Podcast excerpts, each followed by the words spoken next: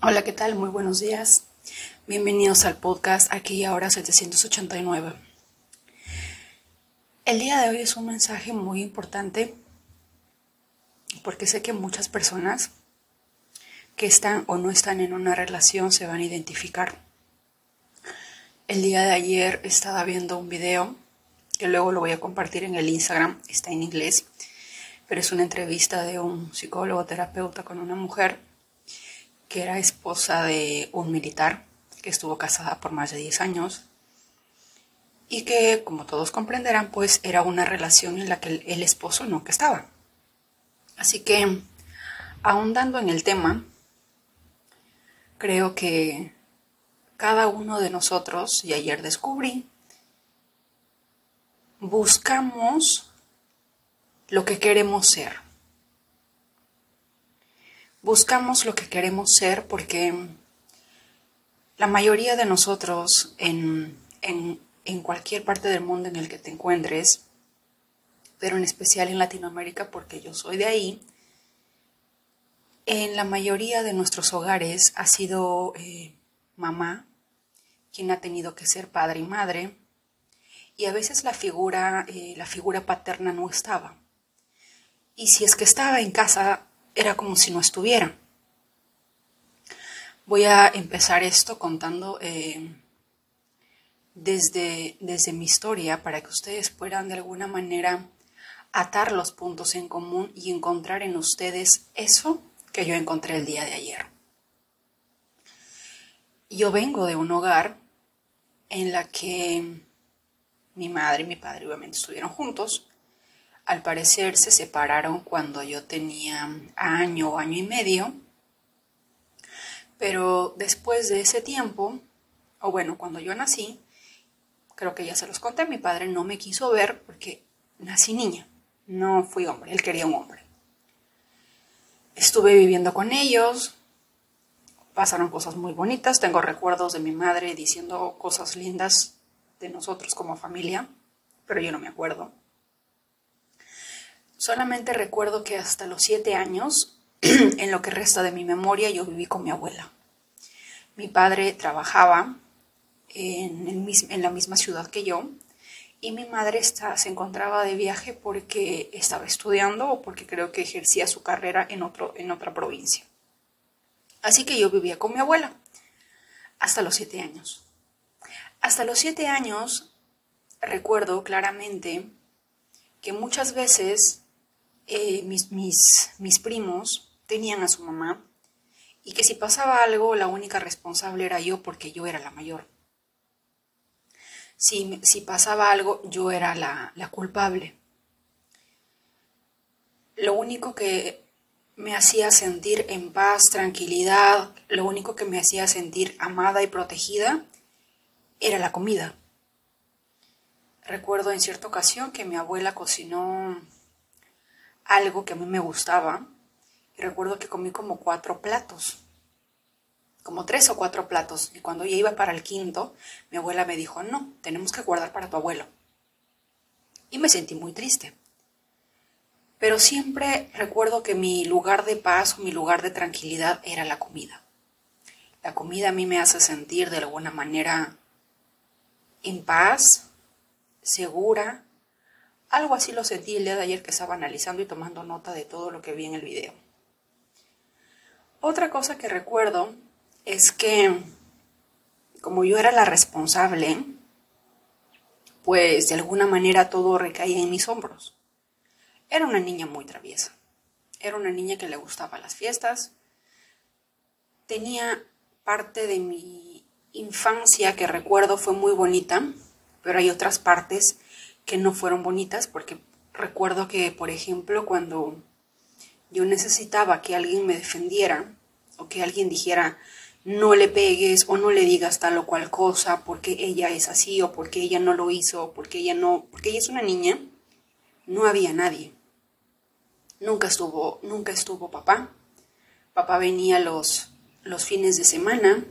Recuerdo que despertaba y escuchaba su voz traía cajas de fruta, pero que ni recuerdo, ni recuerdo que comiera porque no tengo memoria de comer fruta, no, no era muy fanática de las frutas. de la leche tampoco. Así que probablemente mis primos, eh, ellos sí disfrutarían esas frutas. Y no pasaba mucho tiempo con, con mi padre, excepciones en algunas raras ocasiones en las que por la noche a veces venía a recogerme, me llevaba de la mano y me llevaba alguna pollería para poder este, comer pollo frito. Eso tengo de memoria.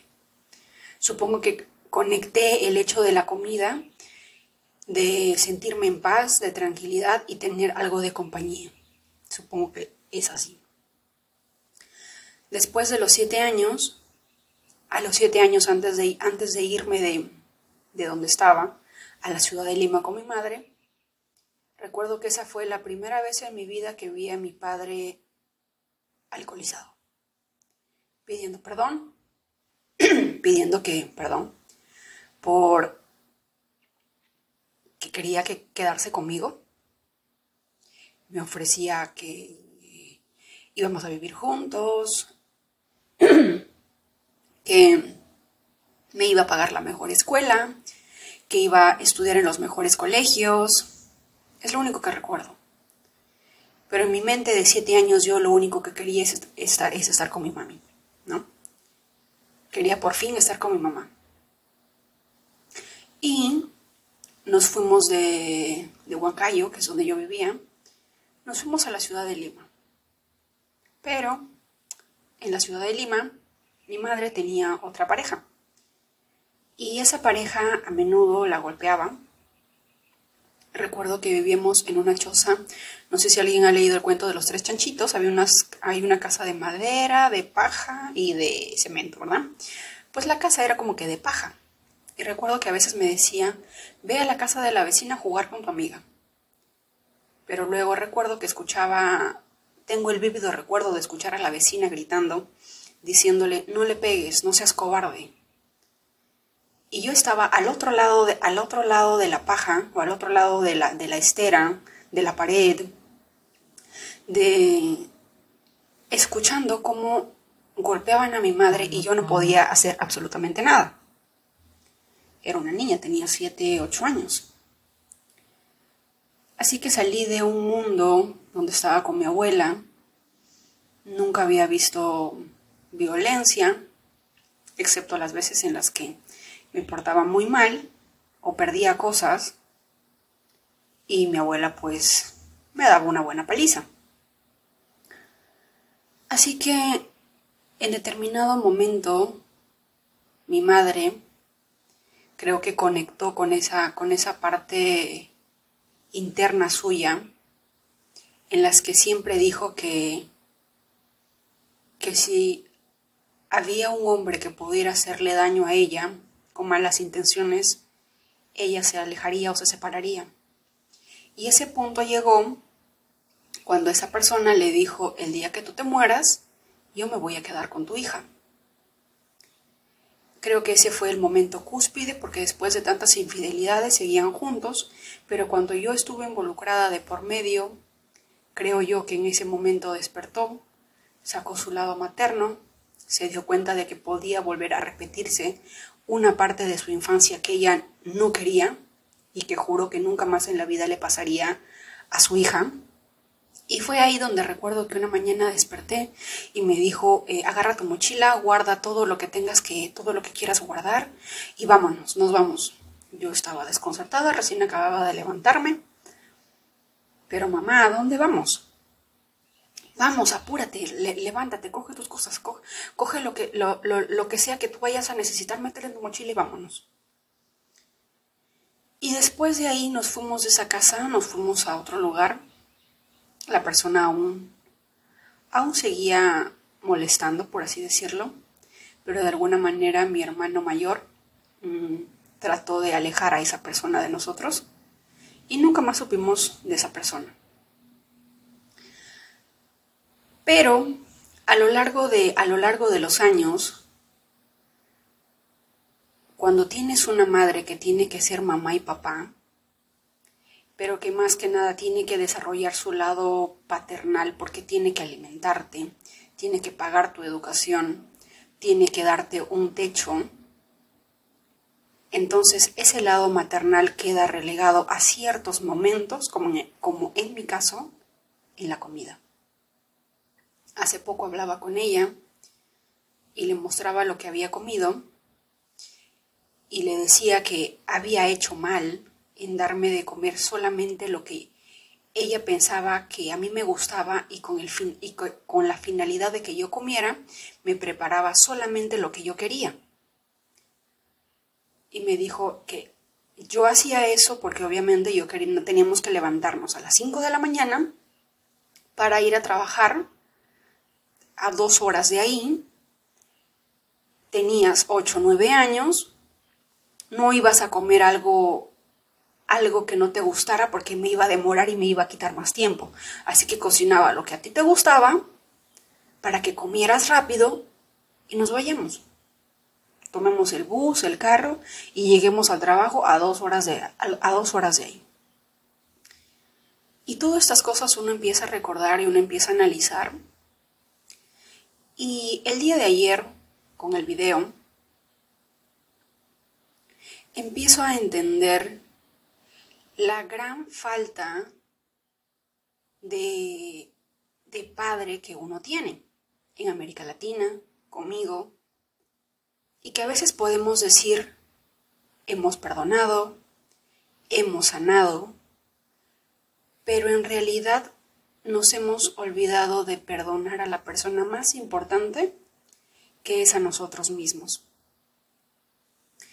En, el, podcasts anteriores yo les he dicho y he hablado de que es de vital importancia comprender a nuestros padres, porque probablemente ellos tampoco tuvieron una escuela una terapia de psicología, no tuvieron internet a la mano y, e hicieron lo mejor que pudieron con las herramientas que tuvieron. Pero eso, de acuerdo a este psicólogo, nos dice, está bien, pero te estás olvidando la otra parte. Y es que con la finalidad de sentirte un buen ser humano, un buen hijo, estás tapando el hecho de que la otra persona tenía que hacerse cargo de ti. Y ojo, yo debería haber estado con mi padre y con mi madre durante toda mi infancia. Pero no. Al año y medio los dos me abandonaron, me dejaron con la abuela y probablemente a eso se debía mi rebeldía y mi incapacidad de no poder estar tranquila y de siempre estar buscando algo. El día de ayer recordaba a lo largo de mis relaciones y he encontrado que en la mayoría de estas relaciones siempre hay algo en común y es que las personas son de alguna manera indiferentes, no están presentes en la relación, no están al 100% conectados en la relación y, y uno en la parte del ego, en la parte del amor propio, dicen que ¿Por qué uno se encuentra en una relación así? ¿Es un karma? ¿Es algo que estoy pagando? ¿O de repente tengo que tener más paciencia? Pero la realidad que encontré ayer es que la mayoría de nosotras, en especial mujeres, cuando hemos pasado o venimos de hogares en las que de alguna manera hemos, nos hemos sentido abandonados, hemos desarrollado algo muy importante y es un regalo que nos da el trauma de haber pasado por experiencias así. Es bueno diferenciar los regalos y las cosas que hacen que trabajen en contra nuestra, nos dice el psicólogo. El regalo que podemos encontrar es que cuando dos personas te abandonan, la única persona que estuvo ahí para ti eres tú solamente tú. Te tuviste a ti misma, te cuidaste, te protegiste e hiciste todo lo que pudiste, todo lo que tuviste a la mano a los dos, tres, cuatro, cinco, seis, siete años para poder cuidarte, para poder estar contigo. De alguna manera te hiciste responsable de todo lo que de todo lo que pudiste ser responsable a esa edad. Y probablemente yo no tuve hermanos que cuidar, pero en, en algunos casos hay mujeres que tuvieron que cuidar de sus hermanos. Yo tengo una amiga que sufrió una, una violación y cuidaba de su hermana y la abuela le decía, no hables, no digas nada. Lo que tu tío te hizo queda entre la familia, no tienes por qué decir nada pero ella tuvo que anularse como persona, anularse como niña, para poder cuidar de su hermana, para que su hermana no le pase lo que a ella le pasó. ¿Me entienden? Y yo no, no tuve ese problema, pero sí recuerdo que dentro de mi familia, del lado materno, hay personas de ese tipo. Mi abuelo, mi abuelo, que no es mi abuelo, es pareja de, es pareja de mi abuela, era una persona así. Así que hay muchas cosas que a lo largo de nuestro camino espiritual o el despertar vamos a encontrar.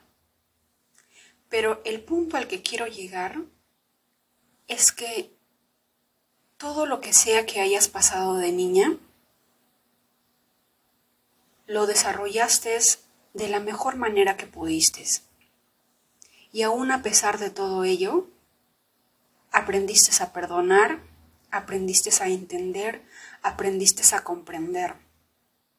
Pero nos estamos olvidando de que de alguna manera, en ese afán de comprender, en ese afán de entender, no estamos haciendo responsables a las personas que debieron hacerse responsables de nosotros. Y al tratar de ser un buen ser humano y comprender, estamos de alguna manera alimentando ese vacío interno del ego para alimentar el cuerpo del dolor y que se mantenga ahí con nosotros. Cuando nosotros encontramos una pareja, como en, mi caso, me pongo siempre de ejemplo, siempre he encontrado personas totalmente distantes, frías, relajadas, que viven la vida de una manera cool, por así decirlo, que no eran responsables de sus actos, que no le importaba hacerte daño, no les importaba hacerte perder el tiempo, no les importaba absolutamente nada. Y ayer encontré dentro de este, este video que la razón por la cual buscamos ese tipo de personas es porque nuestro niño, nuestra niña interior, busca o quiere aprender a ser así. Si yo fui una niña que me tuve que hacer cargo, me tuve que hacer responsable de todo, tuve que cuidar de mis hermanos, tuve que cuidar de mi mamá, tuve que ser mamá y papá para mis hermanos, tuve que hacer lo que sea que tuviste que hacer, pero no tuviste el tiempo de ser una niña, vas a buscar en la otra persona, en la pareja, lo opuesto, algo que no tuviste. ¿Y qué es lo que no tuvimos? La capacidad de relajarnos, de ser niños y de no preocuparnos por nada, de no pensar en absolutamente nada a la hora de decir las cosas, de no hacernos responsable por absolutamente nada. Eso es lo que buscamos. Y es la otra persona quien de alguna manera refuerza el hecho, porque cuando buscamos en una relación y tú te enojas porque la otra persona, pero ¿por qué no eres cariñoso? ¿Pero por qué no me dices que me quieres? ¿Pero por qué no haces esto? ¿Pero por qué no haces el otro? Es el ego en una trampa tan grande que a veces no nos damos cuenta queremos reclamar algo, pero en realidad lo que estamos buscando es perdonarnos a nosotros mismos para poder ser de esa manera. para poder recién relajarnos, desestresarnos, no hacernos responsables. Si miramos a nuestro alrededor, si miramos a nuestras familias, siempre vamos a encontrar que en cada una de las relaciones, en especial las latinas que somos tóxicas, entre comillas, las mujeres son las que están pensando 24 horas al día qué es lo que está haciendo, qué es lo que no está haciendo, qué debo cocinar, qué es lo que no debo de hacer. No nos damos ni un segundo para respirar. Tenemos esa incapacidad de no saber relajarnos. Hemos, hemos perdido de alguna manera toda nuestra infancia porque tuvimos que aprender a ser adultos de manera rápida. Y ese niño aún está ahí. Esa niña aún está ahí. Y esa niña busca desesperadamente en el opuesto, que es la pareja mayormente, eso que quiere desarrollar, eso que quiere aprender. Esta mujer que estaba en la entrevista decía que su esposo llegaba, no ayudaba a lavar, no ayudaba a cocinar, no ayudaba absolutamente en nada, ella tenía que hacerlo absolutamente todo. Y el psicólogo le decía, es que la otra persona era lo que, lo que tú querías ser de niña. ¿Qué es lo que tú querías ser de niña? Ser niña. Disfrutar tu infancia. Poder jugar poder tener a mamá y papá preocuparse de todos tus problemas y tú solamente dedicarte a jugar.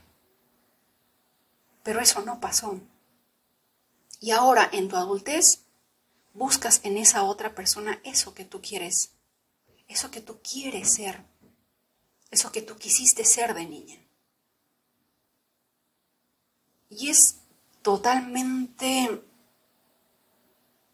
interesante cómo el, ego, las heridas, los traumas envuelven lentamente todo y de alguna manera a veces podemos pensar que estamos en una relación así porque no nos queremos, porque no nos amamos, porque no tenemos pero ni el más mínimo ni el, ni el más mínimo sentido de decencia de repente o no tenemos la, la mínima cantidad de amor propio y por eso toleramos lo que toleramos. No, realmente lo tenemos. Porque fuimos niños que se dieron todo a sí mismos. Estuvieron ahí. No estuvo nadie, pero yo estuve para mí. Es por eso que tenemos esa facultad de... Si, basta con entrar a TikTok y ver cómo miles de mujeres dicen, yo lo puedo hacer todo. Yo puedo hacer esto, yo puedo hacer el otro, yo no te necesito. Es más, hasta para tener hijos no te necesito, solamente voy a un banco de esperma y, me, y, listo, tengo un hijo. ¿Por qué? Porque somos sumamente independientes. Pero dentro de esa independencia, dentro de ese yo puedo todo, dentro de ese yo hago todo, dentro de eso, para mí todo es posible, no hay nada, hay un dolor inmenso de poder, de no poder soltar, de no poder ser libre, de no poder ser esa niña que tenga esa capacidad de relajarse y que papá y mamá se encargue de todo.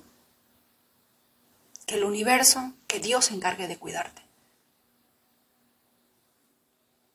Ve, vayamos en el día a día. Si no encontramos trabajo, estamos desesperadas, estamos jalándonos de los pelos pensando cómo vamos a encontrar, haciendo entrevistas, buscando por aquí, activando códigos, haciendo afirmaciones, lo que sea que tengamos que hacer. ¿Por qué? Porque buscamos tener el control exterior porque no podemos controlar el interior. Intentamos controlar el exterior, diciendo todos en control, yo puedo, yo soy, yo hago esto, yo hago el otro, con alguna finalidad de de repente sentirnos útiles, pero no estamos más que ocultando todo ese dolor. En este 2023, si este podcast resuena contigo, no solamente tú, yo también, tenemos que aprender a perdonarnos. Porque así hemos tenido 5, 6, 7 años, hicimos lo mejor que pudimos para nosotros. Hay algo interesante también, y es que a veces decimos, o a veces las heridas no, no podemos reconocerlas. Por ejemplo, estoy en una relación por más de 10 años esperando que la otra persona me elija, me escoja, eh, me prometa, eh, me pide matrimonio para construir una familia, para construir un hogar, pero de un momento a otro esa relación acaba, esa relación termina. Y obviamente odio a esa persona porque me hizo perder el tiempo, porque me hizo mucho daño, etcétera, ¿verdad? Pero nos estamos olvidando el elemento principal. La persona que eligió quedarse ahí fui yo. Fui yo. Pero al ego no le gusta reconocer eso. Al ego le va a gustar reconocer que por mi culpa perdí 10 años, que por mi culpa me trataron mal, que por mi culpa me ignoraron, me, maltrataron psicológica, físicamente, verbalmente horrible y que yo estuve ahí y no hice nada. Al ego no le va a gustar reconocer eso. Por lo tanto, ¿qué es lo que yo hago? Culpar al otro. No, tú me hiciste daño. Tú me dijiste esto, tú me hiciste lo otro y tú esto y esto. Es una carrera para, bien, para ver quién es el que sufre más y quién es el que sufre menos, quién es el mayor victimario y quién es la mayor víctima. Ayer comprendí algo muy interesante también. Es la capacidad de manipulación que se oculta dentro de yo puedo hacerlo todo. ¿Cuántas de nosotras o cuántos de nosotros hemos dicho, pero yo lo di todo en esta relación? Pero yo te di todo. Te di, te di amor, te di cariño, dejé mi carrera, eh, utilicé el dinero de mis padres para hacerte estudiar. Ay, por ahí vi un video de ahí. Yo, yo lo di todo. Pero cuando tú lo das todo, y esperas que la otra persona te lo devuelva, eso es manipulación, porque estás esperando algo. Y creo que de eso ya lo hemos hablado. La relación es 100 sobre 0, pero teniendo en cuenta absolutamente todo lo que estamos hablando en este momento. En realidad, en la relación que estemos, la otra persona es un reflejo de lo que de lo que hubiésemos querido ser de niños, lo que no tuvimos de niños. A partir de ahora, en lo que respecta a mí, tengo que aprender a relajarme más, tengo que aprender a perdonarme y por sobre todo tengo que escribir en una, de la, en una pared de mi cuarto muy grande, tú eres el responsable de todo lo que te pasa. Porque a veces uno lo olvida. Y cuando lo olvida, uno empieza a renegar por todo. A partir de ahora, yo siempre les digo que no se quejen. Pero dentro de cada queja que ustedes escuchen, por ejemplo, ay, este chofer es un lento, se demora mucho. Yo, si yo estuviera manejando, yo sería rápida. Analiza esa queja, pero pregúntate a ti mismo, ¿por qué estoy diciendo que este, que este conductor es tal o cual? ¿En qué parte de mi vida yo no me estoy comportando de esa manera? Antes de ayer le dije a alguien, es el colmo de los colmos que no merezcan ni un minuto de del día. Y luego me puse a pensar, ¿en qué parte de mí yo no me regalo ni un minuto al día? Y luego me di cuenta. Me la paso casi las 24 horas pensando, siempre buscando algo que hacer. No me doy un respiro. Siempre estoy buscando algo que hacer una, es una, la incapacidad de no relajarse. ¿Y por qué? porque aún está esa parte de mí.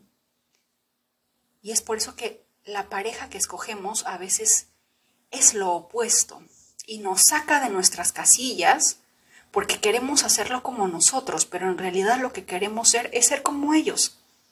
Relajados, calmados, que no nos importe nada. Dejar de desestresarnos. Llevan varias veces que me dicen, pero relájate. Piensas demasiado. Y ahora sí les doy la razón, pienso demasiado. Porque después de que me dije, después de que yo me escuché diciendo, pero yo merezco un minuto de tu vida, me dije, es el colmo de los colmos que yo pida y no me dé ni un minuto. Así que cada mañana, en especial hoy, me levanto un minuto y lo que siempre hacía hasta el día de ayer era mirar el celular, mirar Twitter, las posiciones astrológicas, ¿no? Pero ahora me levanto y me doy al menos ese minuto que pido para respirar, para ir dentro de mí, entrar a ese templo sagrado que está dentro de nosotros y simplemente fluir. Dejar de preocuparse por todo. Y, es cierto cuando dicen, pero si en el poder de la hora, pero si no me preocupo, entonces ¿a qué me voy a dedicar? Ese es el ego. Si no me dedico a odiar, si no me dedico a quejarme, si no me dedico a ser víctima, ¿a qué me voy a dedicar? Es tan difícil soltar, es tan difícil fluir con el universo, es tan difícil encontrar esa paz porque estamos llenos de esos traumas. Los traumas nos dan regalos que nos enseñan a ser fuertes, resilientes, independientes. Eso no nos cabe la menor duda. En América Latina tenemos mujeres aguerridas, tenemos mujeres que se la ingenian como se las tienen que ingeniar con la finalidad de alimentar a los niños, de protegerlos, de cuidarlos, de hacer lo que sea que esté en sus manos para que ellos estén bien. ¿Verdad? Pero de alguna manera las situaciones se vuelven a repetir y es porque en algún momento tenemos que aprender a recuperar esa inocencia, esa emoción, esa facultad que tienen los niños de relajarse, de no preocuparse por nada. Yo siempre digo que a veces a los niños hay que enseñarles que las cosas cuestan. Creo que voy a empezar a borrar eso de mi cabeza porque a los niños hay que dejarles ser niños. Y cuando los llenamos de nuestros propios traumas, estamos creando otra copia de nosotros. Y si a ti y a mí nos está costando volver a encontrar ese niño interior y sanarlo, imagínate lo que le va a ocurrir a nuestros hijos. En vez de ayudarlos, les estamos poniendo problemas, les estamos poniendo dificultades que luego van a tener que ellos superar por sí mismos. Y a veces hay que simplemente dejarles ser niños, aprender de ellos, esa capacidad tan única de encontrarle el lado divertido a la vida, absolutamente en nada. Si hay una mosca volando, tiene una capacidad de, de emocionarse, de alegrarse, de divertirse, con lo que sea que encuentren. A todo le encuentran el lado divertido. Fluyen con el universo. Y esa es la facultad que nosotros hemos perdido, pero que sin embargo la buscamos en nuestra pareja, pero luego la culpamos por no ser como nosotros, cuando en realidad deberíamos de darles las gracias porque nos están mostrando qué es lo que tenemos que desarrollar en nosotros. Y probablemente, muy seguro, que la otra persona, que, que es nuestra pareja, está buscando esa capacidad de desarrollar, de, de ser responsable, de ser independiente, de ser autónomo. Es por eso que te encontró a ti, porque quiere desarrollar esa capacidad, porque no lo tuvo. Y si nos ponemos a pensar, casi la mayoría de hombres en el mundo tuvieron madres que, que les hicieron de todo. Le lavaron, le cocinaron, le hicieron, no hijito, tú no hagas, tu mamá, tu hermano lo va a hacer. La mamá está con un hígado afuera, pero aún así el niño tiene 30 años y le sigue lavando la ropa, le sigue cocinando, le sigue cuidando. No les permitieron ser hombres. ¿Ven cómo la energía está opuesta? Y es por eso que el universo, en su infinita sabiduría, hace que nosotras encontremos en el opuesto eso que queremos aprender y él en su contraparte aprender de nosotros lo que no tuvieron. Porque no me van a negar, en especial si son madres de hombrecitos, hace muchos años los hombres no hacían nada. En casa nunca apoyaban. Es muy difícil. Sin cosas de mujeres, tú no haces eso. Trabajan, sí, por supuesto que sí tuvieron una vida muy distinta a nosotros. Por eso es que de alguna manera los hombres son un poco más relajados con la vida. Un poco más, no sé, como, como, como lo decía este, hay una, hay una comediante de, de, ¿cómo se llama? De Colombia, de Pereira, no me acuerdo. Y ella decía, a los chiquitos desde, desde pequeños los dejan ser libres. Les celebran el hecho que esté desnudo a una niña no. Tápate, eso no se muestra, que no sé qué y que no sé cuánto. Pero el hombrecito no. Es libre. Lo dejan ser él. Y eso es algo que, por ejemplo, nosotras no tuvimos. Siempre desde niñas es jugar a la familia. Y tú eres la responsable de cocinar y de que papá y mamá no peleen y de que el bebé dentro de la familia de los juguetes que estás en, en ese juego que todo vaya bien. Desde pequeñas se nos mete esa cabeza. Los hombres no. Tienen pelotas, tienen carritos.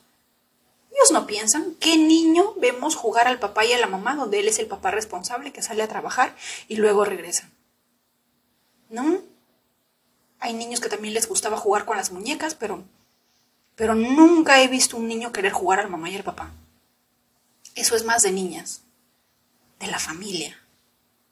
Y eso es porque es algo en ellos natural. Es muy...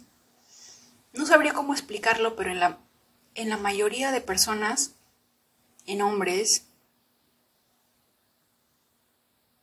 la vida les, les dio esa oportunidad de ser más libres, más relajados, que mamá se preocupara por todo lo demás y ellos solamente estudiar, trabajar, de repente proteger a la mamá, si es que pasó algo, por supuesto que hay traumas muy distintos a los nuestros, pero lo que nos muestra la vida es de que si yo soy una mujer independiente, responsable, me hice cargo de mí, pero encuentro a una pareja totalmente indiferente, irresponsable, que no me cuida, que no me protege, que no colabora en casa, que no me ayuda, es más, que hasta no aporta nada en casa, esa es la parte que yo quiero llegar a ser.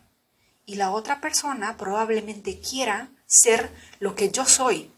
Quiere aprender a ser una persona responsable que cuida su hogar, que mantiene que mantiene a su esposa, a su familia unida, quiere aprender a ser un, hombre que se preocupa por absolutamente todo para que la, la mujer no se preocupe y no le falte nada. Es un complemento totalmente distinto, pero solamente cuando realmente entendemos y comprendemos qué es lo que está sucediendo, es cuando recién decimos, ok, creo que ya lo entendí. Porque si nosotras hacemos todo lo que la otra persona tiene que hacer, no lo va a hacer. ¿Verdad? No lo va a hacer. ¿Para qué? Si tú ya lo estás haciendo. Pensemos, escuchemos este audio las veces que sea las veces que sea necesario para que esta idea pueda entrar dentro de ti y pueda resonar y pueda sanar. Pero desde ya te digo que el secreto está en vivir el presente, está en perdonarte, está en, en entender que no era tu responsabilidad hacerte responsable de absolutamente nada cuando eras niña, pero que de alguna manera eres quien eres gracias a todo ello. Pero hay que aprender a perdonarse, hay que aprender a relajarnos, hay que aprender a tener paz y por sobre todo hay que aprender a fluir. Dejemos de hacer todo lo que no tenemos que hacer, porque nuestra naturaleza, nuestra energía femenina es solamente de fluir. Y por querer hacerlo y resolverlo absolutamente todo para nuestros hombres, no los estamos ayudando, les estamos haciendo daño y nos estamos haciendo daño a nosotros mismos.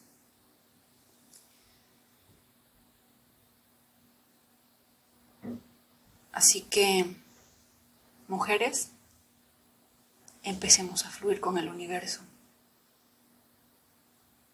Démonos un respiro en el día a día. Démonos un minuto de ese, tiempo que, que buscamos en la otra persona. En cada queja que veas, analiza en qué parte de tu vida está cumpliéndose eso de lo que te estás quejando de la otra persona. Y a partir de ahora que sea un mantra en que los únicos responsables somos nosotros, no el otro. En que cada vez que apuntamos y señalamos algo a alguien, un dedo está apuntando a esa persona, pero los tres que tenemos de más están apuntando contra nosotros. No es el otro, somos nosotros. Es una profunda enseñanza que requiere de tomar notas, de analizar, de, de pensar detenidamente, de recordar, pero por sobre todo, perdonar.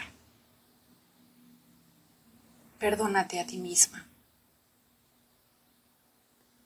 por no poder disfrutar tu niñez de la manera que quisiste, por querer ser tan buena porque quieres llevarte tu estrellita y que quieres hacerlo todo para que las personas te quieran, te amen, te acepten, te escojan, cuando no tienes que hacer absolutamente nada.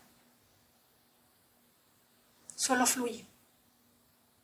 De eso se trata la energía femenina y de eso se trata muchas cosas de las lecciones que estamos aprendiendo en este, en este momento es el 2023, el número 7, el número divino, número espiritual. Que este 2023 sea lleno de paz, armonía, gratitud y por sobre todo aprendamos a fluir con el universo. Les mando un fuerte abrazo, que tengan un excelente día y que nuestras niñas interiores por fin sean niñas. No importa que tengas 35, 40 o 50. Si quieres hacer algo que te haga feliz, hazlo. No necesitas el permiso de nadie.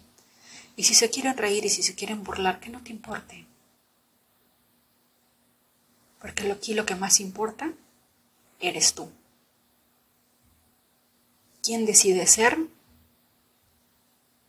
y a dónde quieres llegar. Un abrazo.